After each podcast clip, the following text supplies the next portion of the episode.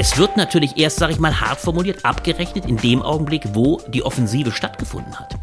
Wenn die europäischen Panzer dann bis dato nicht alle nicht da sind und Russland die enormen Bodengewinne machen sollte, die man zu befürchten hat, dann wird der Vorwurf wieder größer werden, dass man viel früher sich hätte, im Herbst beispielsweise schon letzten Jahres, spätestens im Herbst, sich darauf hätte verständigen müssen, dass man diese Panzer zur Verfügung stellt. Also grundlegend würde ich auf jeden Fall argumentieren, dass auch ziviler Ungehorsam, also Protest, der gezielt gegen bestimmte Gesetze verstößt, auch in einer Demokratie legitim sein kann und dass auch im Fall der Klimaproteste sehr viel dafür spricht, dass dieser Protest legitim ist. Diese Zusatzentgelte, die jetzt 2023 in die Pädiatrien fließen sollen, sind wirklich nur ein Tropfen auf den heißen Stein. Es gibt eben ein, ein weites Feld unterschiedlicher ähm, Akteure, unter anderem eben Sovereign Citizens, aber auch organisiertere Rechtsextremisten und alle diese die, diese Glaubenssätze finden sich eben auch bei Individuen in der Polizei und in den, in den Sicherheitskräften. Und äh, das macht die, die große Gefahr aus. Also die Hoffnungen in, in, politische Veränderungen sind in Tunesien in den letzten 10, 12 Jahren sehr zurückgegangen, weil die, die wirtschaftliche Entwicklung eigentlich nicht, nicht mitgehalten hat. Die hat nicht mit, Schritt gehalten mit der demokratischen Entwicklung und viele Menschen sagen eben, was, was hilft mir die Demokratie, was helfen mir Wahlen, was helfen mir Abstimmungen, wenn ich de facto nichts zu essen habe. Blätter Podcast von den Blättern für deutsche und internationale Politik. Hi und herzlich willkommen zum Blätter Podcast, der ersten Folge in diesem Jahr. Wir beschäftigen uns in dieser Folge mit fünf Themen. Ihr habt gerade schon kurze Ausschnitte der InterviewpartnerInnen gehört. Und zwar geht es um das verspätete Agieren der Bundesregierung bei der Unterstützung der Ukraine. Der Blätterredakteur Albrecht von Lucke spricht über das Schweigen des Kanzlers, wie er es nennt. Dann spreche ich mit dem Philosophen Robin Zelikatis über die Proteste von Klimabewegungen. Er sagt, vieles davon ist zwar legitim, aber nicht unbedingt immer politisch klug. Außerdem ist die Ärztin Olga Staudacher zu Gast. Sie berichtet über problematische Zustände in Kinderkliniken und die Krankenhausreform von Gesundheitsminister Karl Lauterbach. Der Blätterredakteur Thomas Greven zeigt auf, wie die sogenannten Sovereign Citizens in den USA Erzählungen von einer alternativen Souveränität verbreiten, ähnlich wie das die Reichsbürger hier tun. Und aus Tunis berichtet die Korrespondentin Sarah Mersch darüber, wie sich Tunesien immer mehr von seinen demokratischen Strukturen entfernt. Und mit mir begrüßt euch hier der Blätterredakteur Albrecht von Lucke. Hallo Albrecht. Hallo Helena, freut mich. Albrecht, es ist das erste Heft, was in diesem Jahr erscheint. Welche Themen habt ihr drin in der Februarausgabe? Ja, wir sind wieder ein gewaltiges, äh, volles Heft äh, mit verschiedenen Facetten. Im klassischen Sinne wieder äh, ganz originär im vorderen, im Kommentarteil vier Länderstudien besonderer Art. Kosovo und Serbien, wo es ja wieder gewaltig kracht vor der nächsten Eskalation. Die Türkei, wo alles schon auf äh, den Wahlkampf, der ja von Erdogan ausgeschrieben wurde, hinzielt. Gewerkschaften ohne Rechte. Die, dann Tunesien, die kaltgestellte Revolution, da wirst du noch genauer zu sprechen. Und die Schweiz, da geht es um die Frage, wie verhält es sich eigentlich beim Verfassungsgericht? Das gibt es in der Schweiz gar nicht. Das sind so die klassischen äh, Kommentarthemen, sehr kurz, prägnant. Aber dann gibt es zwei äh, wieder große Blöcke und das ist eigentlich die Fortsetzung äh, des letzten Jahres. Äh, same thing as every year, ja, same procedure kann man sagen. Dramatisch äh, natürlich zunächst einmal, aber das macht es besonders spannend, wie ohnehin das ganze Heft sehr stark von Innenpolitik diesmal geprägt ist. Denn eines kann ich davor noch anführen, wir haben auch sehr viel zur Gesundheit diesmal. Zwei große Texte noch jenseits, noch vor der Corona-Bilanz, die wir sicher machen, noch etwas, was allgemein den Zustand der Krankenhäuser anbelangt, auch gerade was die äh, Kinderlage in Krankenhäusern anbelangt. Da haben wir zwei Texte. Und dann natürlich auch nochmal zwei Ökologietexte im engeren Sinne. Einmal noch eine äh, Bilanz der Artenschutzkonferenz Montreal, aber auch ein Thema zur äh, neuen Pro-Atom-Troika. Also wie stellen sich FDP, CDU, CSU und die AfD gemeinsam gegen die Grünen vor allem auf, um die Atomkraft durchzuboxen. Das sind so die Kommentarthemen. Und dann haben wir es im Analyseteil mit zwei großen Blöcken zu tun. Einerseits dem großen Block, und das passt zur Ökologiefrage natürlich sehr stark, was ist der Stand der Bewegung? Also sowohl nach Lützerath und letzter Generation oder auch von der letzten Generation nach Lützerath haben wir eine Bilanz, wie verhält es sich eigentlich mit äh, zivilem Widerstand in ge genereller Hinsicht. Da haben wir zwei sehr konträre Texte. Robin Zelikatis auf der einen Seite, du sprichst ja nachher noch mit ihm, äh, der das erstmal sehr, sehr verteidigt, das Recht äh, zu zivilem Widerstand äh, als eine originäre ja, Errungenschaft kann man fast sagen, äh, des, der Demokratie und eines Rechtsstaats, der es immer braucht, dass man über ihn hinausdrängt. Und auf der anderen Seite eine Gegenposition von äh, Dieter Ruch, der sich vor allem die letzte Generation anschaut und sagt, das ist hochprekär.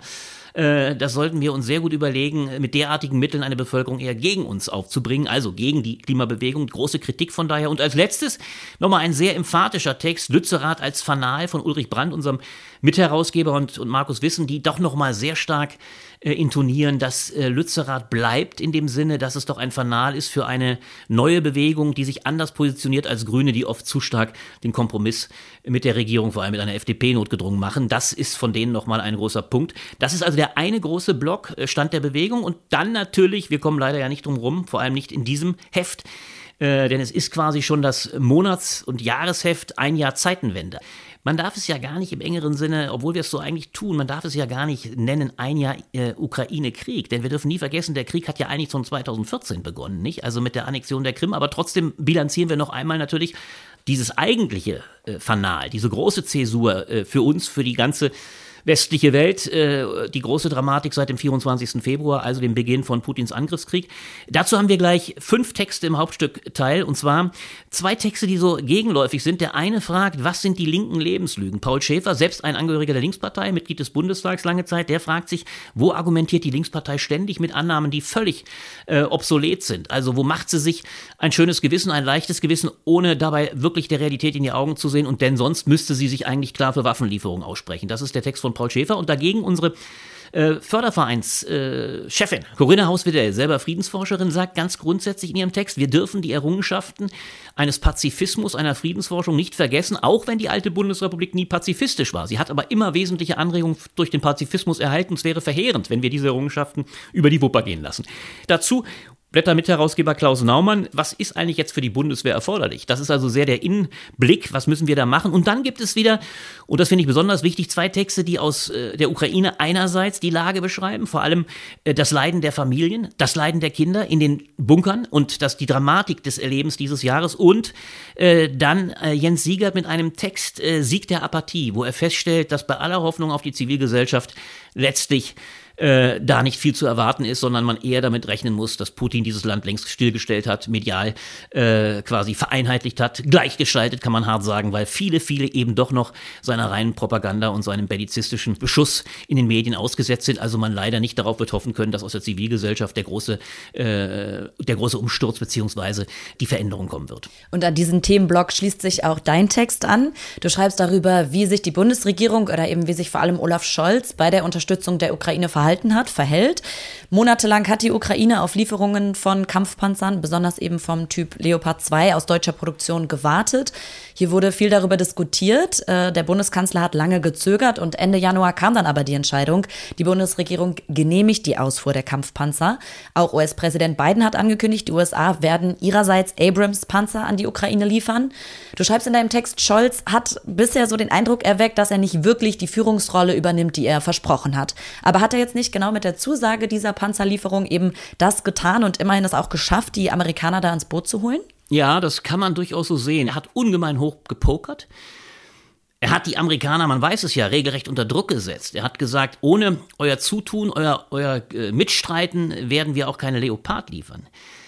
Das war ein ungeheuer heikles Spiel, sage ich, aber man muss ihm strategisch zugutehalten, dass er am Ende Erfolg gehabt hat. Auch, wenn man das deutlich sagen muss, natürlich die Äußerung von Joe Biden, der sagte, nein, nein, das haben wir alles aus freien Stücken gemacht natürlich nicht die Wahrheit wiedergibt. Denn man muss sich bewusst machen, wenn ein US-amerikanischer Präsident eingestanden hätte, dass natürlich maßgeblich der Druck von Deutschland dazu beigetragen hätte, dass sie ihrerseits dann die Abrams liefern, dann wäre das ein Eingeständnis fehlender eigener Handlungsmächtigkeit gewesen. Also das kann man Scholz durchaus zugutehalten. Und es wird ja auch jetzt sehr, sehr stark getan. Ich mache aber nochmal im Wesentlichen etwas anderes, indem ich sage, aus der großen Perspektive, was Olaf Scholz selber versprochen hat. Wie verhält es sich eigentlich mit seinem europäischen Führungsanspruch? Er hat früh gesagt, wir wollen als Europäer souverän sein. Er hat also man kann fast sagen, den Ball von Macron in dieser Hinsicht sehr aufgenommen, der ja auch immer für eine Souveränität Europas plädierte.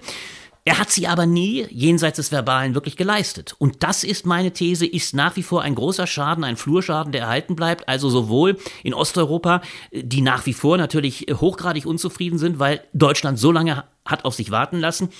Und auch übrigens im Westen. Auch Frankreich, die Beziehung zu Frankreich ist in hohem Maße äh, destruiert. Und ein letztes bleibt natürlich. Die ganz große Hypothek, die ja weiter im Raum ist, ist nicht längst viel zu viel Zeit verloren gegangen, weil diese Panzer, wir wissen es alle, möglicherweise erst nach der kommenden, und alle gehen davon aus, Frühjahrsoffensive der Russen kommen werden. Das heißt, diese Zeit die natürlich nicht nur Olaf Scholz für sich äh, verbuchen muss, beziehungsweise auf sein Konto nehmen muss, sondern eigentlich ganz Europa, aber Scholz natürlich in besonderem Maße, weil er Führungsmacht sein wollte. Diese Zeit kann sich noch ganz bitter rechnen. Insofern sage ich, es lässt Olaf Scholz doch bisher immer noch das vermissen, was eigentlich entscheidend ist. Große Worte, aber Taten, die das nicht ausfüllen. Und das ist mein Kardinalvorwurf. Eigentlich hat er seine Zeitenwende vom 27. Februar, also nur drei Tage nach Beginn des Krieges, hat er seine Zeitenwende in Taten bis heute nicht richtig weder erklärt, noch immer auch durch Handeln eingeholt. Aber war es nicht gerade auch wichtig, dass eben diese Entscheidung auch mit einer Zeit eben abgewegt wird? Weil es gibt eben viele Stimmen, die sagen, die Lieferung der Kampfpanzer wird dafür sorgen, dass die russische Armee eben ihre Kräfte nochmal verstärkt und eine Eskalation kann eben für eine atomare Bedrohung sorgen. Also war da nicht auch erstmal Zurückhaltung und äh, in Ruhe abwägen angemessen? Ja, du gehst ja, legst deinen Finger in die Wunde. Du hast natürlich völlig recht und das werde ich wahrscheinlich auch als Kritik sicherlich hören, dass ich, äh, obwohl ich diese Punkte sehr anspreche, ich sage ausdrücklich, man muss die atomare Eskalation nicht an die Wand malen, sondern man kann durchaus aufgrund anderer vorangegangener Ereignisse davon ausgehen, dass der Leopard äh, dieses diesen Point of No Return nicht darstellt. Das muss man sich bewusst machen, weil es gab diverse andere Vorkommnisse, in denen Putin trotz seiner permanenten Androhung nicht atomar oder überhaupt äh, äh so eskaliert hat, wie er es angedroht hat. Deswegen glaube ich das nicht. Aber es ist natürlich eines trotzdem richtig. Und das sind diejenigen, die ihm das jetzt äh, zugutehalten. Er hat zweierlei gesagt. Ich erwähne das auch. Er hat immer gesagt, ich ziehe nie ohne meine Alliierten und auch vor allem nicht ohne die Amerikaner los. Das hat er eingehalten. Also das heißt, äh, dieser zweite Punkt, äh, nur auch da wird man sagen müssen, man weiß nicht ganz genau, äh, ob die Amerikaner ihn nicht da am Schluss quasi aus dem Feuer geholt haben. Es ist eben, und das meine ich, ungemein hoch gepokert gewesen. In dem Sinne, dass er ja sehr, sehr lange, und mein Hauptvorwurf geht in die Richtung, nie erklärt hat, was er will. Und bis heute ist übrigens nicht völlig klar. Deswegen geht die Debatte jetzt ja auch schon wieder weiter. Was ist eigentlich der Wunsch von Olaf Scholz? Will er, und das wäre ja eine starke Erklärung, will er vor allem dafür sorgen, dass die Ukrainerinnen und Ukrainer ihr Restterritorium verteidigen, verteidigen können. Dann sind dafür natürlich die Leopards auch ziemlich wichtig, aber vielleicht sogar noch Abwehr, äh, Luftabwehr, Flugabwehrwaffen. Aber sie sind wichtig, um äh, diesen, diesen erwarteten, äh, diese erwartete Offensive äh, abzuwehren. Oder, und das ist der zweite Punkt, ist er sogar auch doch willens, äh, zum Teil mit Zurücker Zurückeroberung beizutragen. Das erwarten die Ukrainer ja durchaus von ihm, denn er hat ja immer gesagt, wir liefern durchaus das, was erforderlich ist zu diesem Zweck.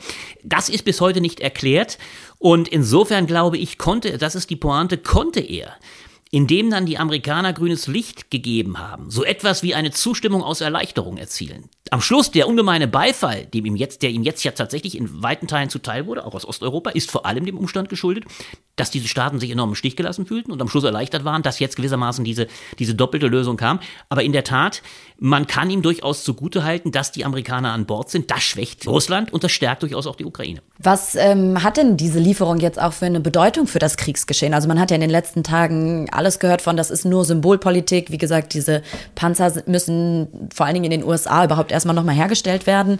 Die deutschen Lieferungen brauchen auch noch Zeit. Das heißt, für die, die russische Frühjahrsoffensive wären die eh noch nicht da.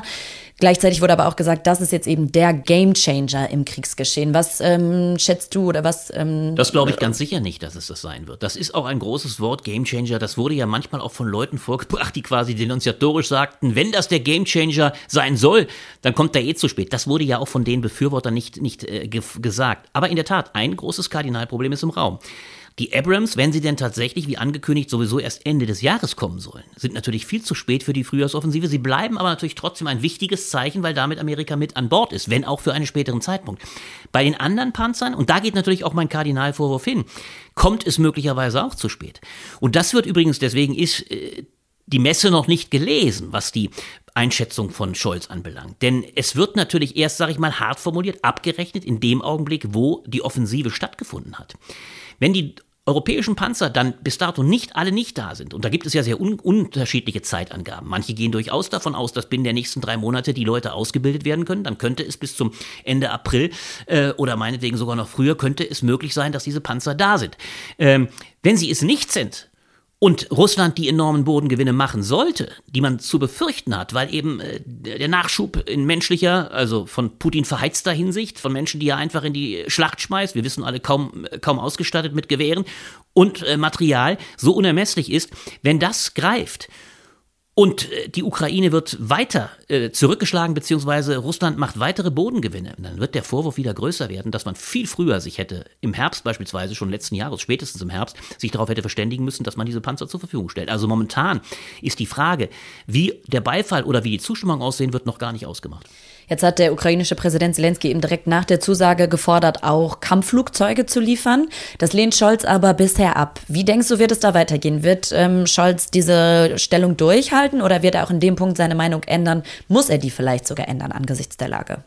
Es gibt da ja einen großen Widerspruch und da wird es sehr spannend. Bisher ist die Position ja sehr klar gewesen, niemals Kriegspartei zu werden, aber immer auf dem Boden dessen handeln zu können, was völkerrechtlich erlaubt ist. Und im Völkerrecht ist natürlich tatsächlich das bloße zur Verfügung stellen von Kriegsmaterial erlaubt. Das heißt, selbst wenn wir Kriegsflugzeuge zur Verfügung stellen würden, dann Jagdflugzeuge, dann würde das nicht notwendig bedeuten, dass wir damit Kriegspartei werden, wenn diese denn von ukrainischen äh, Fliegern und Besatzungen geflogen werden. Aber es macht natürlich einen riesigen Unterschied, ob du damit eine Waffe hast, mit der du spielend wirklich auf russischem Terrain kämpfen kannst. Und das wird ja von den Ukrainern natürlich auch dezidiert angestrebt. Und wenn sich dann, gar die Auseinandersetzung ins Hinterland äh, Russlands bewegt, möglicherweise nur um Munitionsdepots und Waffendepots äh, zu bombardieren, dann bist du trotzdem natürlich auf einer anderen Ebene, manche würden sagen auf einer schiefen Ebene, wo die rein völkerrechtliche Argumentation, nicht Kriegspartei zu sein, für Putin irgendwann überhaupt nicht mehr relevant ist, sondern man tatsächlich dann mit deutschen Flugzeugen weit ins russische Territorium vordringen würde. Das würden die Ukrainer im Zweifel sogar ausschließen rhetorisch, aber du kannst es natürlich weit weniger weniger verhindern als bei Panzern. Das heißt, dass ich glaube, dass Olaf Scholz da zu Recht noch sehr und ich glaube auch lange eine Position halten wird, weil es momentan ich nicht den Eindruck habe, dass er es in der Sache der deutschen Bevölkerung erklären kann.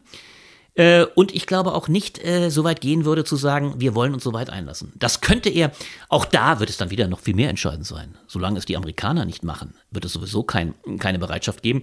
Und das wird immer das Entscheidende sein. Wie weit sind die Amerikaner bereit, äh, auch das zu tun? Ich glaube, dass sie da noch zurückhaltender sein werden. Und am Schluss bleibt natürlich auch wirklich die Frage, und deswegen ist dieses Frühjahr so entscheidend, äh, was kann die Ukraine aufhalten? Stell dir vor, die Ukraine würde ein weiteres Vordringen Russlands aufhalten dann würde ich vermuten, dass der Druck, der dahin geht zu sagen, okay, Russland ist nicht mehr in der Lage weiter zu erobern. Das ist ein Abnützungskrieg, bei dem sich immer mehr Menschen aufreiben. Tausende und, und zigtausende von Menschen äh, in den Schützengräben bleiben. Dann wird der Druck auch des Westens und ich vermute der USA irgendwann so groß sein, dass sie sagen, so, wir müssen jetzt unbedingt zu Verhandlungen kommen. Kissinger, Henry Kissinger hat das ja auch schon gesagt.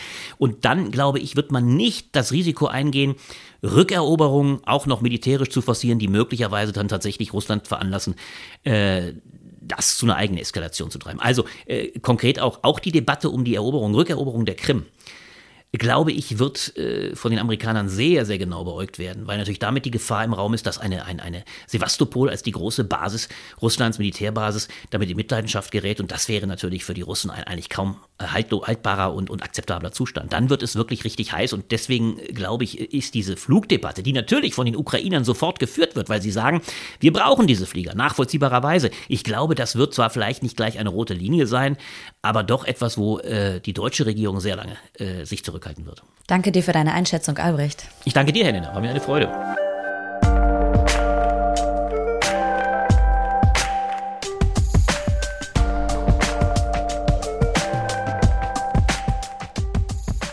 Über die Aktion von Klimabewegungen wurde in den letzten Monaten viel diskutiert. Dass sich die Gruppe Die letzte Generation zum Beispiel an der Autobahn festgeklebt oder Kunstwerke mit Kartoffelbrei beschmiert hat oder dass Aktivistinnen in Lützerath sich an Bäume gekettet haben. Das alles wurde oft als undemokratisch kritisiert.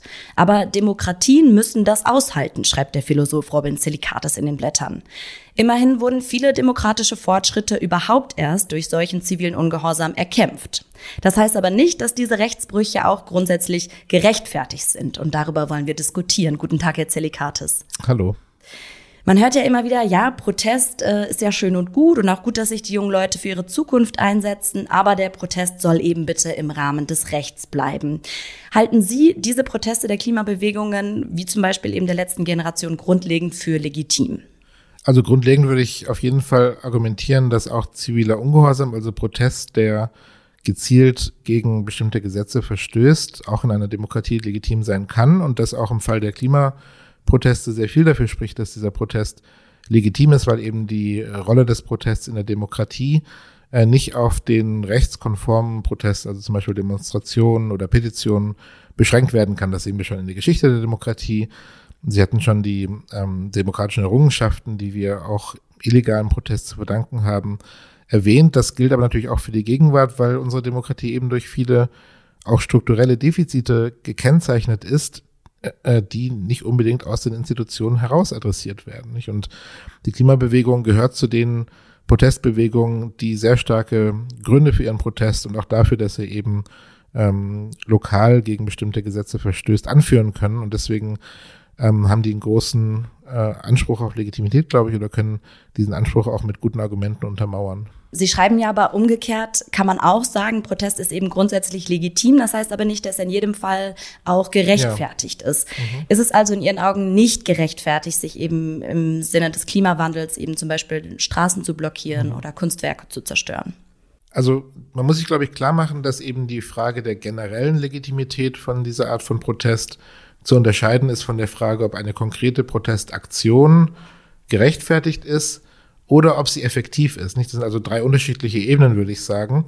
Und man kann die generelle Legitimität, äh, glaube ich, anerkennen. Man muss sie anerkennen und kann trotzdem sich darüber streiten, ob eben eine konkrete Aktion, sagen wir mal eben Blockaden im morgendlichen Berufsverkehr durch Festkleben auf der Autobahn ob die gerechtfertigt sind oder ob sie politisch klug sind. Ja, auch das ist ja nicht dasselbe. Gerechtfertigt heißt, sind zum Beispiel die damit ähm, einhergehenden Risiken, ja, also zum Beispiel Krankenwagen kommen eventuell nicht äh, so schnell durch, wie ähm, wenn es eine solche Blockade nicht geben würde.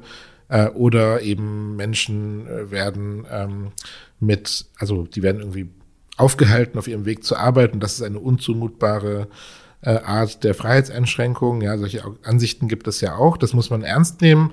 Und trotzdem kann man, glaube ich, in vielen dieser Aktionen sagen, sind sie alles in allem schon auch gerechtfertigt, weil eben das Anliegen und die Art und Weise des Protests auch angesichts dieser, sagen wir mal, Risiken, die sich nie ganz ausschließen lassen und auch der, mit der damit einhergehenden Kosten trotzdem äh, gerechtfertigt erscheinen. Ja, aber das kann man nicht philosophisch oder theoretisch aus dem Lehnstuhl heraus einfach behaupten, so wie ich es jetzt gerade getan habe. Das ist im Prinzip etwas, was nur in der demokratischen Diskussion äh, sozusagen ausgefochten werden muss.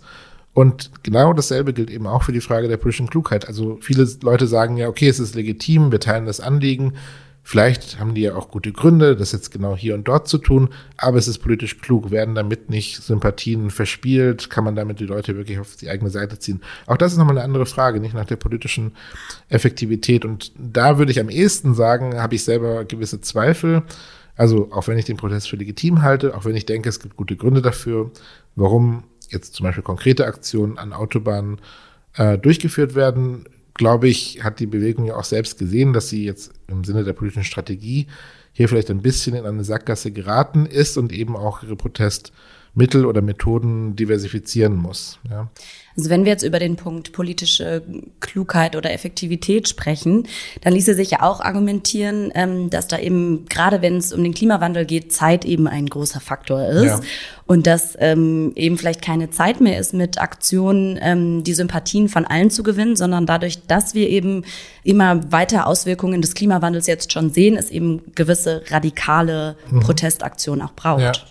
Das stimmt und es ist wirklich ein großes, eine große Differenz auch zu anderen Protestbewegungen, dass der Zeithorizont sich äh, so äh, verkürzt in gewisser Hinsicht. Auch wenn man natürlich sagen muss, auch vielen anderen Protestbewegungen erschien ihr Anliegen als extrem dringlich. Auch die dachten nicht, ja, uns geht es um Bürgerrechte, da haben wir noch viel Zeit, sondern auch die wollen natürlich radikale Veränderungen in möglichst kurzer Zeit herbeiführen, gerade weil die Anliegen äh, immer sehr drängend sind. Nicht? Also wenn man schon diesen Schritt geht, über den rechtlich zulässigen Protest hinaus geht man sehr viele Risiken ein. Das hat immer auch starke Gegenreaktionen zur Folge. Das macht keine Protestbewegung leichtfertig, würde ich sagen. Aber trotzdem ist die Dringlichkeit und der sich verkürzende Zeithorizont hier jetzt nochmal besonders ähm, prägnant und wird ja auch von unterschiedlichen Akteuren wie auch dem UNO-Generalsekretär und dem IPCC immer stärker herausgestellt. Alarmstufe Rot, ein sich schließendes Zeitfenster sind hier die Schlagworte. Und das ist einerseits ein sagen wir mal, objektiver Grund dafür, warum die Klimabewegung tatsächlich in gewisser Hinsicht ein Stück weit sich radikalisiert und vielleicht auch radikalisieren muss. Gleichzeitig liegt darin aber auch ein gewisses Risiko, weil man natürlich ähm, einen sozialen Wandel dieser Komplexität und auch dieser Reichweite, wie er angesichts der Klimakrise notwendig ist, nicht erzwingen kann. Nicht? Und also natürlich gibt es manchmal diese Sprechakte, wir setzen uns jetzt hier hin und gehen nicht weg, bis eben die Regierung dies, dies oder das tut. Aber eigentlich weiß man, wenn man sich politisch engagiert, auch in politischen Bewegungen und vor allem, wenn man sich ein bisschen mit der Geschichte der sozialen Bewegungen auseinandersetzt, dass es so nie funktioniert. Ja, also Bewegungen brauchen immer den langen Atem. Sie können fast nie mit einer Aktion irgendwas erzwingen, sondern es geht immer darum, den politischen Druck aufzubauen, Menschen zu überzeugen, Mehrheiten zu verändern, Kosten zu erhöhen. Ja, das hat durchaus auch was mit konkreten Aktionen zu tun, die dann dazu beitragen. Aber es gibt nicht den einen Königsweg sozusagen, um jetzt politischen Wandel gewissermaßen unmittelbar herbeizuführen. Es ist immer hochgradig vermittelt, ähm, braucht Zeit, muss durch verschiedene politische, rechtliche, kulturelle Prozesse hindurchwirken. Und um diese politische Arbeit der Überzeugung, der Verschiebung von Machtverhältnissen, die ein hohes Maß an Organisation und Durchhaltevermögen voraussetzen, über diese politische, um diese politische Arbeit kommt man nicht herum. Und manchmal gibt es in bestimmten Kreisen der Klimabewegung, glaube ich, diesen Wunsch oder das Bedürfnis, aufgrund dieses tatsächlich objektiv sich verkürzenden Zeithorizonts gewissermaßen eine Abkürzung zu nehmen. Ja, aber die ist nicht möglich. Und ich glaube auch, das ist auch der, den großen Teilen der Klimabewegung auch bewusst, dass sie durch den politischen Prozess sozusagen hindurch müssen, da auch hindurch wirken müssen. Und dass sie deswegen eben auch ähm, diesen langen Atem brauchen und dafür auch entsprechende organisatorische Strukturen aufbauen müssen. Ja, und auch Bündnisse schließen müssen, auch schauen müssen, dass sie sich mit anderen sozialen Bewegungen im äh, Bereich soziale Gerechtigkeit, ähm, Antirassismus und so weiter ver ver verbünden müssen, gerade auch um die inter- und transnationale Dimension der Klimakrise ähm, im Blick zu behalten. Ja, das sind alles wichtige Herausforderungen, aber mein Eindruck ist, dass die auch der Klimabewegung immer stärker vor Augen stehen, dass sie auch immer bessere Wege findet, diesen Herausforderungen vielleicht nicht zu begegnen, aber sie doch ernst zu nehmen und eben nach Lösungen zu suchen. Was dabei ja auch eine große Rolle spielt, sind ähm, die Medien und die Politik und wie die eben mit den Protestaktionen umgehen. Und da haben wir jetzt gerade eben bei der letzten Generation gesehen, dass eben sehr viel ja dieser Protest skandalisiert wurde und irgendwie auch gar nicht die Diskussion mehr darüber geführt wurden, wofür eigentlich äh, ja. oder was sie eigentlich fordern, sondern eigentlich nur mit welchen Aktionen sie das fordern. Mhm. Muss deshalb nicht eigentlich mehr die Politik wirklich auch zuhören und die und ihre Augen auf die Forderungen richten, statt mhm. irgendwie einfach zu sagen, okay, das ist, das ist illegitimer Protest? Ja, das wäre natürlich sehr wünschenswert und das ist letztendlich äh, meines Erachtens auch die Verantwortung der Politik, die sie auch nicht abschieben kann, eben auf äh, die, nicht nur auf die Krise eine adäquatere Antwort zu finden, das ist offensichtlich, sondern eben auch äh, den Protest ernster zu nehmen ja, und eben nicht, also sowieso nicht zu kriminalisieren, aber eben auch nicht äh, lächerlich zu machen oder eben äh, irgendwie abzuwatschen und zu sagen, ja, ja, wir haben das schon im Blick, wir sind die Experten. Das äh, geht an der Problematik völlig vorbei und ver, ähm, vertuscht eben auch, dass es die genuine Verantwortung der also gewählten politischen Repräsentantinnen ist, eben auch Protest ernst zu nehmen, weil Protest ist auch eine Form der politischen Beteiligung, die für eine Demokratie fast genauso wichtig, in manchen Situationen sogar wichtiger ist als der formale Akt der politischen Beteiligung durch zum Beispiel Wahlen. Ja, und äh, ich würde mir wünschen, dass in, in einer Demokratie wie der unseren dafür auch ein größeres Bewusstsein seitens der Politikerinnen und Politiker besteht, auch seitens der Medien. Und dass deswegen diese Logik der Skandalisierung und auch der Kriminalisierung, die sich hier beobachten lässt, die völlig eindeutige Differenzen verwischt, zum Beispiel zwischen legitimem zivilem Ungehorsam und sowas wie Terrorismus, dass die verantwortungslos und sehr gefährlich eigentlich ist und sehr schnell auf eine schiefe Ebene führen kann, wie wir zum Beispiel auch in Großbritannien schon sehen, wo fundamentale Rechte der Versammlungsfreiheit äh, eingeschränkt werden, massiv eingeschränkt worden sind, eben in Reaktion auf die Proteste der, der Klimabewegung dort dann Extinction Rebellion vor allem. Andererseits ist es nicht überraschend, weil tatsächlich die Klimabewegung sehr fundamentale Fragen aufwirft, ähm, die auch darauf hinweisen, dass wir unsere Gesellschaft doch sehr grundlegend eigentlich umorganisieren müssen.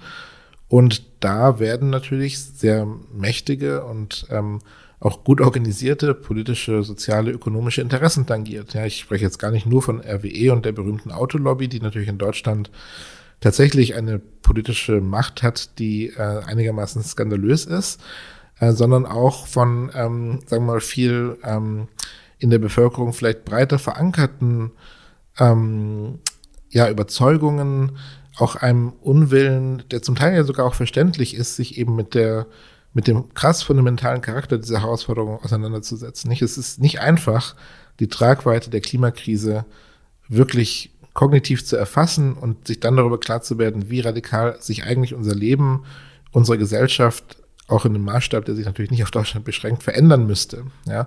Das heißt, hier gibt es viele Gegenreaktionen, die zum Teil eben äh, mit kognitiver Überforderung zu tun haben, mit Angst vielleicht auch, mit einer Art von Frustration und Abwehr, dass man sich damit dann doch nicht beschäftigen würde, gerade weil es so eine krasse Herausforderung ist, die aber auch mit sehr starken, zum Beispiel ökonomischen Interessen zu tun haben, auch mit politischer Kurzsichtigkeit, nicht? Also die Politikerinnen wollen zunächst einmal wiedergewählt werden und das ist schon mal eine eher schlechte Voraussetzung, so grundlegende Herausforderungen wie die Klimakrise adäquat anzugehen, weil die eben auch, äh, also ich will gar nicht nur sagen, dass wir uns alle beschränken müssen, ja, es kann auch ein Umbau der Gesellschaft sein, der in vielen Hinsichten für viele Menschen einen großen Gewinn bedeuten würde, gerade weil es eben zu mehr sozialer Gerechtigkeit auch führen könnte, wenn die Gesellschaft sich ökologisch transformiert. Aber trotzdem ist es natürlich etwas, was vielen Angst macht und was eben auch ähm, viele Gegenreaktionen auslöst, aber eben auch mächtige Interessen herausfordert. Also deswegen finde ich, ist diese, diese Gegenreaktion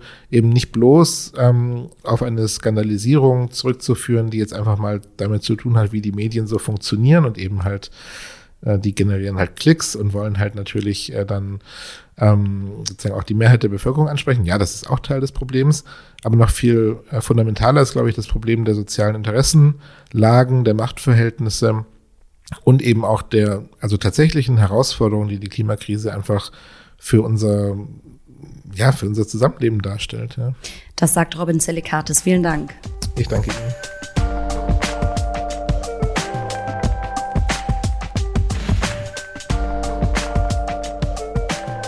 Wer aktuell mit seinem Kind zum Arzt oder zur Ärztin gehen muss, der trifft auf ein völlig überlastetes System. Nicht nur die Kinderarztpraxen sind meistens überlaufen, sondern auch die Kinderstationen in den Krankenhäusern arbeiten seit Jahren am Limit. Das erlebt Olga Staudacher jeden Tag bei ihrer Arbeit in der Kinderstation der Berliner Charité.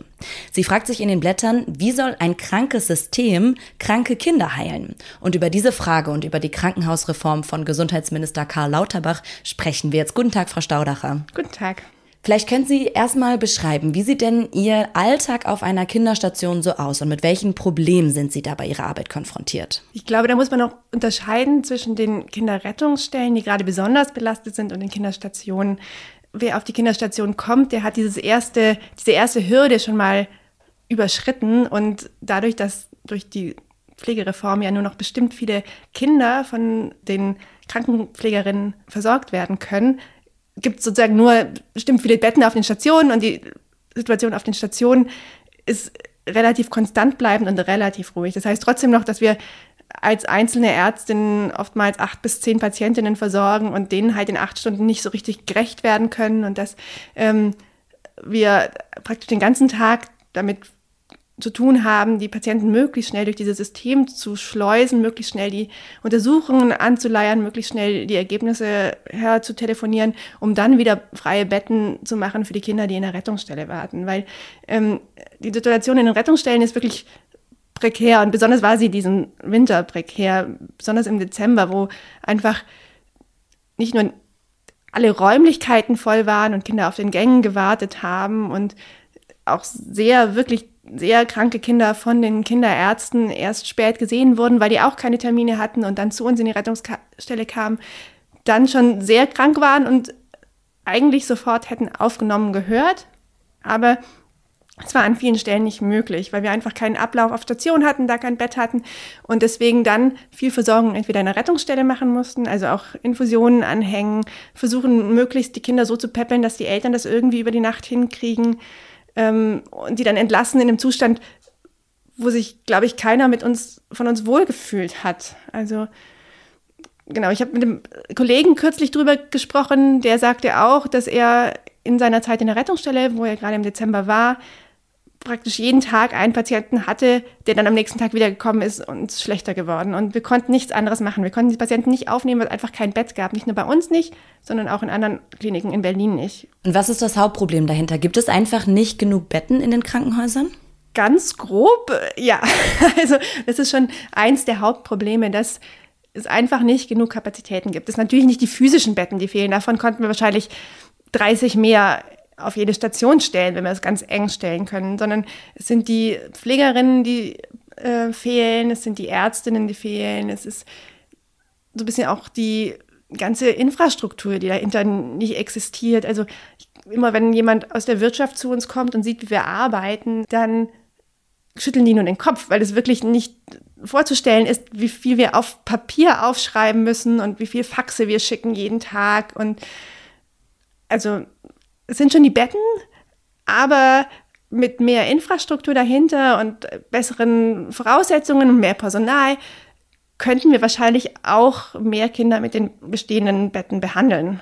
Und ähm, was ist die Ursache dahinter, dass eben diese Infrastruktur nicht da ist? Also, ähm, dass eben diese Situation heute so ist oder das System eben, wie Sie es nennen, krank ist? Ich glaube, Geld ist so, dass in den letzten Jahren ganz viele von den Betten, die es gab, abgeschafft worden sind. Also es ist, also um das zu verstehen, muss man wissen, dass die Pädiatrie ein ganz saisonales ähm, Fach ist und ganz saisonale Peaks hat. Im Sommer sind relativ wenig Kinder krank und deswegen sind relativ wenig Kinder im Krankenhaus. Und im Winter werden viele Kinder krank, sind viele Kinder im Krankenhaus und dann sind die Stationen sehr voll. Das wird aber betriebswirtschaftlich nicht als sinnvoll gesehen, so viele Kapazitäten vorzuhalten oder wird auch nicht bezahlt, selbst wenn es die Geschäftsleitungen wollen würden.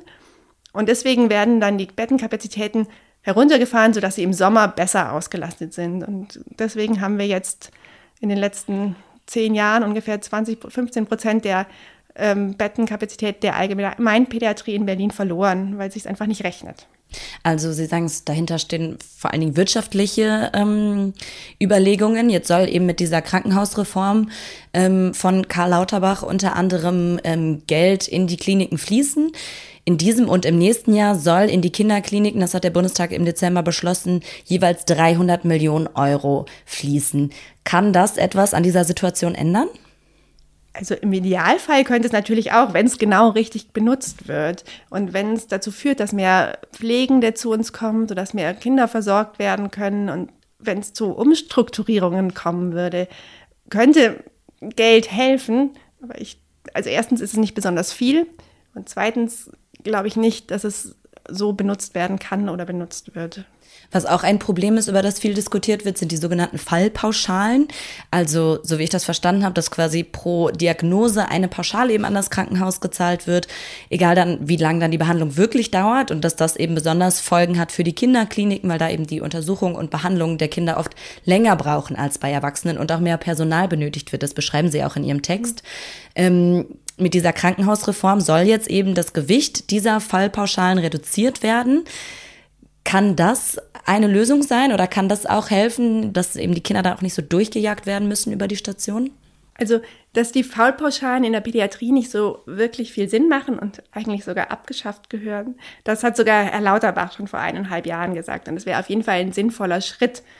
Diese Zusatzentgelte, die jetzt 2023 in die Pädiatrien fließen sollen, sind wirklich nur ein Tropfen auf den heißen Stein. Ich glaube, ungefähr 5 Prozent würde die Klinik mehr kriegen. Das deckt nicht mal das ab, was wir gerade an Defizit machen in vielen Fällen. Und es bleibt halt weiter zu 95 Prozent die Fallpauschale, die die Pädiatrie bezahlen soll.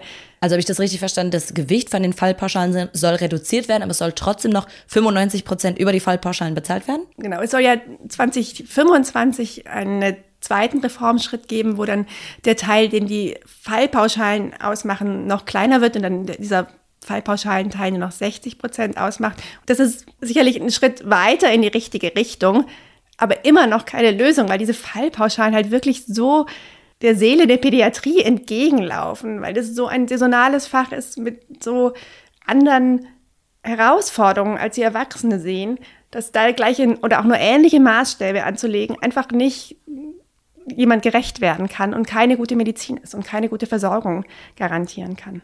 Was wären denn tatsächlich ähm, Vorschläge, Maßnahmen, die etwas ändern würden? Mir fällt es in diesem System gefangen, manchmal schwer zu träumen und manchmal schwer zu überlegen, was alles möglich wäre. Ich glaube, dass es für die Versorgung der Kinder schon einen großen Unterschied machen würde, mehr ambulant zu ermöglichen. Also wäre für alle weniger belastend, wenn die Kinder zu Hause schlafen könnten und ähm, zu Hause betreut werden würden und ihr eigenes Essen essen. Es wäre für alle viel einfacher und wahrscheinlich auch insgesamt günstiger fürs ähm, Gesundheitssystem, wenn das abgerechnet werden könnte. Ähm, außerdem sind wir als Ärztinnen oder als Kinderärztinnen auch großer Verfechter von einer Höchstanzahl an Kindern, die pro Ärztin betreut werden dürfen. Das ganz viele der Probleme, die Kinder im Verlauf haben, ist, weil die Eltern und weil die Kinder ihre Krankheit nicht richtig verstanden haben. Weil, glaube ich, nie jemand Zeit hatte, sie ihnen zu erklären. Und das hängt auch damit zusammen, dass wir als Ärztinnen einfach viel zu viele Patienten gleichzeitig betreuen und nie Zeit für jemand haben. Das macht ganz viele Fehler, aber das macht auch eine viel schlechtere Betreuung der Patienten und eine viel schlechtere Informationslage, die die Eltern dann nachher haben, um besser mit der Krankheit umzugehen. Und bei den ähm, Pflegenden hat es sich jetzt durchgesetzt und gibt es auch sehr viele Studien, die zeigen, dass ähm, eine kleinere Anzahl an betreuten Kindern die Pflege und die Versorgung klar verbessert. Bei Ärztinnen gibt es solche Studien so gut wie nicht, was sicherlich auch damit zu tun hat, dass Ärztinnen bis jetzt immer so, so dieses äh, Götter in Weiß Image behalten wollten oder sich darauf bezogen haben oder so. Und solche Gedanken, dass es wir eben halt nicht unendlich viel arbeiten können und nicht unendlich viele Patienten gut versorgen können, solche Gedanken gar nicht an sich rangelassen haben. Und äh, wir versuchen das jetzt zu etablieren und würden uns freuen und glauben auch, dass es eine Verbesserung der ähm, Situation bringen würde, wenn es einfach nur noch bestimmt viele Patientinnen gäbe, die wir, die wir selbst versorgen dürfen. Das berichtet die Ärztin und Mitgründerin der Initiative Berliner Kinderkliniken Olga Staudacher. Vielen Dank. Danke.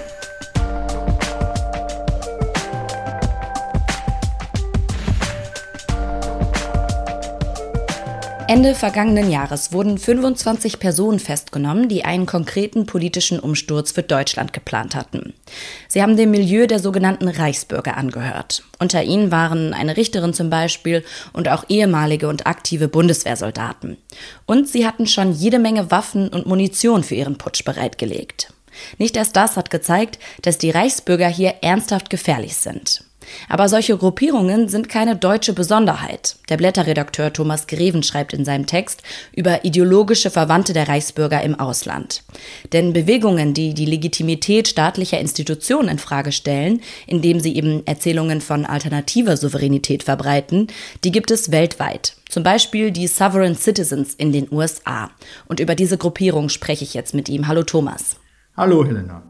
Thomas, wer sind denn die Sovereign Citizens in den USA? Was macht diese Gruppierung aus? Na, erstmal muss man sagen, dass es ähm, keine einheitliche Gruppierung ist. Es ist ähm, eher wie auch die Reichsbürger in Deutschland eine Szene, so würde ich es jedenfalls beschreiben. Ähm, also man darf die Kohärenz dieser, dieser Menschen und dieser Organisationen und Gruppierungen nicht überschätzen wenn man jetzt sich die, diese Szene anschaut, dann ähm, findet man ein ver vergleichsweise unüberschaubares Bild vor von allen möglichen unterschiedlichen Erzählungen, wie denn diese alternative Souveränität begründet wird. Aber im Prinzip geht es immer darum, dass man sagt, ähm, die Gesetze des Landes sind für uns ähm, nicht von Belang, sondern wir aus dem einen oder anderen Grund bestehen auf unserer, auf unserer eigenen Souveränität. Was sie dann gemeinsam haben, jenseits dieser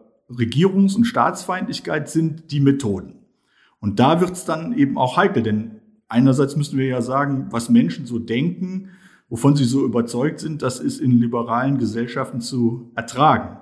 Aber in dem Moment, wo man dann die Methoden anschaut und auch die äh, ähneln sich in den verschiedenen Ländern, in denen, dieses, in denen es dieses Phänomen gibt, Das geht dann von, ähm, beginnt mit Beleidigungen von, von äh, Beamten und anderen, Polizisten so weiter, bis hin zu selbst ausgedachten, ähm, fabulierten Anträgen, mit denen man Behörden und Gerichte quasi ähm, in, mit einer Sinnflut von, von, von Akten und so ähm, äh, überschwemmt, bis hin zu Gewalt. Äh, und ähm, die eingangs erwähnten Verschwörungen sind dann sozusagen das, der Gipfel ähm, von dem, was wir bisher sehen.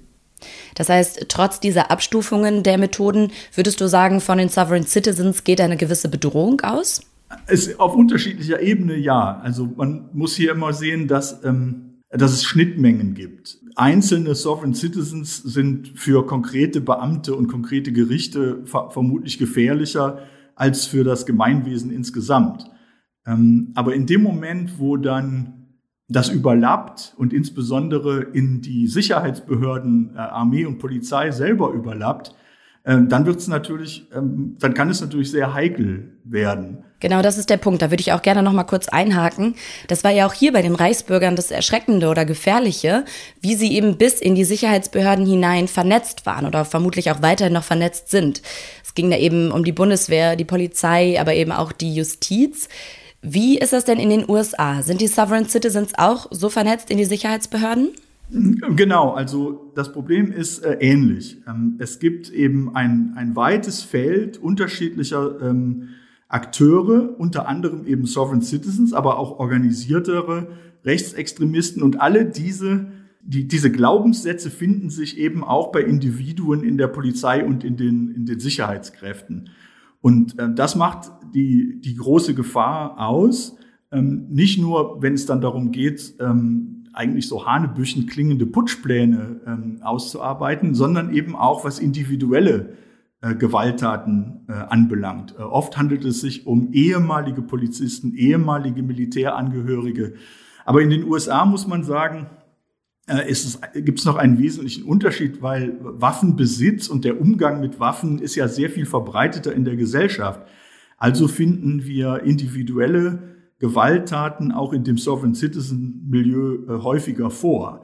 Ähm, das ist das eine. Und das andere, was ich als große Gefahr sehe, ist, dass dieses, ich will nicht von Ideologie sprechen, weil es ist eben keine kohärente Ideologie, aber dieses, dieses staatskritische, regierungsfeindliche Denken, dieses Gedankengut, diese Vorstellung, dass man sich aus dem staatlichen Gemeinwesen herausnehmen kann und eine grundsätzliche äh, äh, Alternative äh, der einen oder anderen äh, ähm, Vorstellung entsprungen äh, entwickeln kann und durchsetzen kann, führt natürlich auch dazu, dass, äh, dass das attraktiv werden kann, auch für, äh, ähm, für Mainstream-Akteure. Und, und auch da gibt es Überlappungen. Das heißt, die Überlappungen gibt es nicht nur zwischen Sovereign Citizens, Rechtsextremisten und Polizei und Militär, ähm, sondern eben auch ähm, in, in Parteien hinein. Und da wird es dann, da wird es dann wirklich ähm, besonders gefährlich. Du hast es beschrieben, sowohl hier in Deutschland als eben auch im englischsprachigen Raum ist die Szene schwer zu durchschauen. Sie ist eben sehr heterogen. Man hat es mit vielen EinzelakteurInnen zu tun. Und es war ja auch klar, dass mit dieser Razzia und den Festnahmen hier im letzten Jahr nicht die Reichsbürgerszene an sich zerschlagen worden ist. Wie muss denn national und auch international gegen solche Gruppierungen und gegen diese Szenen vorgegangen werden? Ja, das ist eine gute Frage. Ähm, also einerseits ähm, muss man ja akzeptieren, ich sagte das eben schon, man, man muss akzeptieren, dass Menschen allerlei denken. Das ist jetzt erstmal äh, nicht verboten. Man, man muss die Behörden vorbereiten, mit diesen pseudojuristischen, pseudolegalen Strategien umzugehen. Ähm, das ist auch schon geschehen in den Ländern, in denen dieses Phänomen gehäuft auftritt hat man angefangen, die bis dato ähm, noch sehr überforderten Beamtinnen und Beamten und Richter und so weiter äh, da auch zu schulen und zu sagen, okay, wenn sie, wenn die, die Angeklagten oder die Bürgerinnen und Bürger folgende Argumente benutzen, folgende Formulierungen benutzen oder anfangen, äh, Sachen handschriftlich oder sogar in roter Farbe oder mit Blut geschrieben oder so etwas vorlegen, dann handelt es sich um Sovereign Citizens, um Reichsbürger und dann muss man auf eine bestimmte Art und Weise reagieren. Also das nimmt dann schon mal etwas den Druck von den Behörden und den Gerichten, wenn man schon mal weiß, aha, hier habe ich es mit dieser Art Akteure zu tun äh, und da muss ich in, auf diese Art und Weise dann halt vorgehen, um mich nicht in ein endloses Jurist, in eine endlose juristische Auseinandersetzung zu verzetteln, die ja nicht gelingen kann, äh, weil eben die Angeklagten ähm, die, die Zuständigkeit des Gerichts oder der Behörde ähm, äh, verneinen.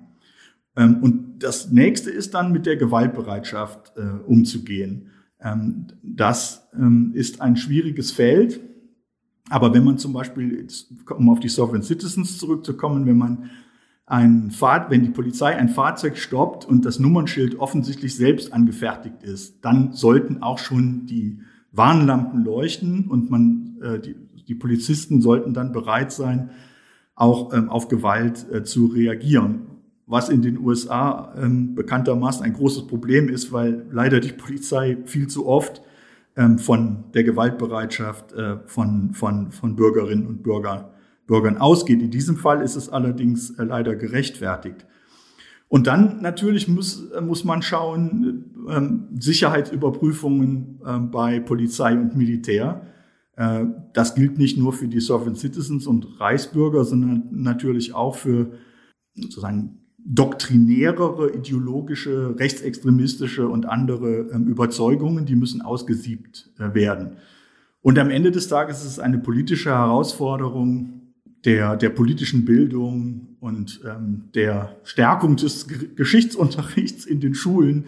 Ähm, aber ähm, um nochmal das zu betonen, man, man, man kann am Ende nichts daran ändern, was Menschen so denken. Das ist in einer freien Gesellschaft zu akzeptieren ihr Handeln äh, muss ähm, im Zaum gehalten werden und ähm, da, darauf kommt es dann entscheidend an. Das sagt der Blätterredakteur Thomas Greven. Vielen Dank, Thomas. Sehr gerne.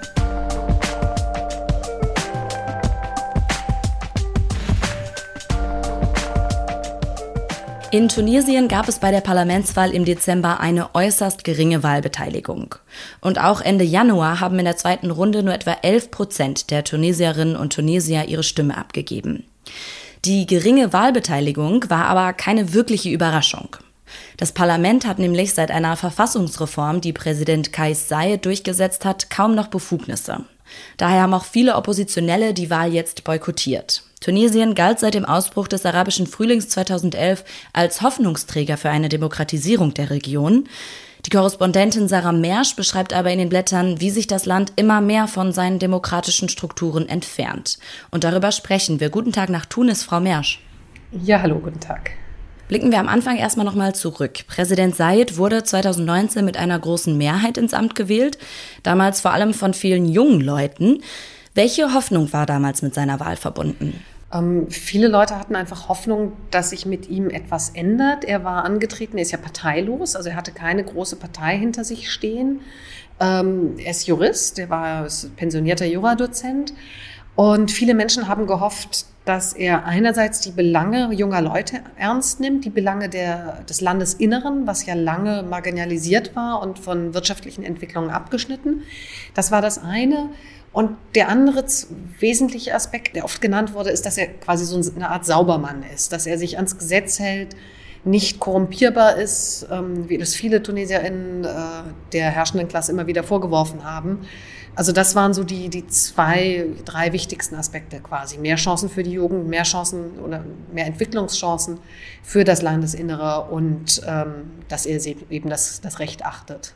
Und diese Hoffnung auf mehr Chancen von jungen Leuten, wie hat sich das zu heute verändert? Wie sieht die Situation heute für junge Menschen in Tunesien aus? Es hat sich eigentlich für sie nicht verbessert oder es hat sich wenig, äh, ja, wenig geändert tatsächlich. Die wirtschaftliche Situation ist nach wie vor schwierig. Sie hat sich im Gegenteil, sie hat sich nochmal verschärft seit dem Amtsantritt von Kaisait. Das liegt natürlich nicht nur an seinem Amtsantritt. Äh, auch die Pandemie hat ganz massive ähm, ja, Folgen hinterlassen. Ähm, aber eben auch die Tatsache, dass äh, es in der Wirtschaftspolitik keine wirklich klare Linie gibt, dass da einfach nicht viel vorangekommen ist. Das heißt, die Arbeitslosigkeit ist nochmal hochgegangen, es gibt zunehmend Versorgungsengpässe. Ähm, und das führt dazu, dass sich für viele, auch viele der Personen, die ihn gewählt haben, ähm, die Situation nicht zum Besseren gewandt hat. Letztes Jahr wurde eben eine neue Verfassung eingeführt. Die räumt Said als Präsidenten weitreichende Befugnisse ein, schwächt eben, wie gesagt, das Parlament ab. Ähm, was war Saids Absicht, diese Verfassung so neu einzuführen? Also Sayed hat schon, schon lange eigentlich, bev überhaupt bevor er kandidiert äh, hat äh, zum Präsidenten und bevor er sein Amt angetreten hat, äh, immer wieder das existierende oder das damals existierende politische System äh, in Tunesien kritisiert, insbesondere die Parteien. Also er hat da nie einen Hehl draus gemacht, dass er eigentlich von Parteien und von parlamentarischer Demokratie ähm, wenig hält, dass er dieses System nicht für angemessen hält. Ähm, sondern dass er eine, eine direkte Wahl von Einzelkandidaten, von Personen ähm, bevorzugt, die direkt den Wählern gegenüber Verantwortung, äh, denen, denen direkt verantwortlich sind. Und ähm, diese Verfassungsreform war ein Teil eines, ja, eines Umbaus der ganzen staatlichen Architektur eigentlich, des ganzen politischen Systems. Ähm, Tunesien hatte vorher also ein semiparlamentarisches System, ähnlich dem, dem portugiesischen, ähm, mit einer Gewaltenteilung zwischen der Regierung und dem, dem Präsidenten. Ähm, mit der neuen Verfassung ist es wieder ein, ein rein präsidiales System geworden, ähm, wo das Parlament sehr, sehr, ja, sehr, sehr wenig ähm, Einfluss hat. Ähm, gleichzeitig hat Kai Said äh, versprochen, dass dadurch die Regionen gestärkt würden. Es ist ein Zweikammersystem mit einer, ja, einer direkt gewählten Kammer, einer ersten Kammer, die jetzt eben gewählt wurde bei diesen Parlamentswahlen. Und dann soll es noch eine zweite Kammer geben, in der Personen indirekt gewählt werden und dann die Regionen vertreten sollen. Wie das aber konkret ausgestaltet werden soll, ist noch offen. Ähm, und es ist auch noch nicht wirklich klar, welche ja, Rolle oder welchen inwiefern diese Regionen dadurch eigentlich gestärkt werden, womit er ja angetreten war. Also das war, das war so eines der, der großen Versprechen. Wie das aber praktisch umgesetzt wird, ist nach wie vor offen. Also würden Sie sagen, er hat die Hoffnungen, die auch mit dem Umbau dieses Systems verbunden waren, enttäuscht?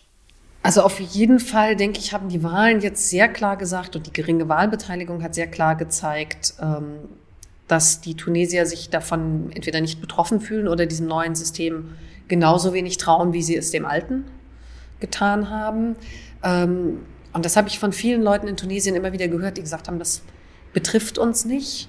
Ähm, dadurch wird sich wenig ändern. Gut, da sind jetzt keine Parteien mehr am, am Zug, sondern Einzelpersonen, aber sie haben einfach kein Vertrauen mehr in diese, Institu in diese, diese Institution des Parlaments, aber eben natürlich auch nicht in dieses neue politische Projekt. Also diese Welle ähm, der Zustimmung, die KSI 2019 getragen hat und ähm, die, die auch bei, dem, bei seiner Machtnahme 2021 ähm, durchaus noch zu spüren war, die ist zunehmend weg. Also ähm, dass überhaupt nur 11 Prozent, gut 11 Prozent wählen gehen, ist ja doch ein, ein relativ deutliches Signal. Vielleicht können Sie das zum Verständnis nochmal darstellen. Es gab eben ein Referendum zu dieser neuen Verfassung, das aber durchaus umstritten war. Wie ist das damals abgelaufen? Genau, also Kai Said hatte ähm, relativ kurz nach seiner Machtübernahme im Juli 2021 ähm, angekündigt, dass er einen Fahrplan vorstellen würde und äh, nach und nach politische Reformen einleiten würde, um diese politische Krise ähm, zu, zu lösen und da, wollte damit eben sein, sein politisches Projekt durchsetzen. Was passiert ist damals, ist, ähm, dass, es eine, dass er eine neue Regierung ernannt hat.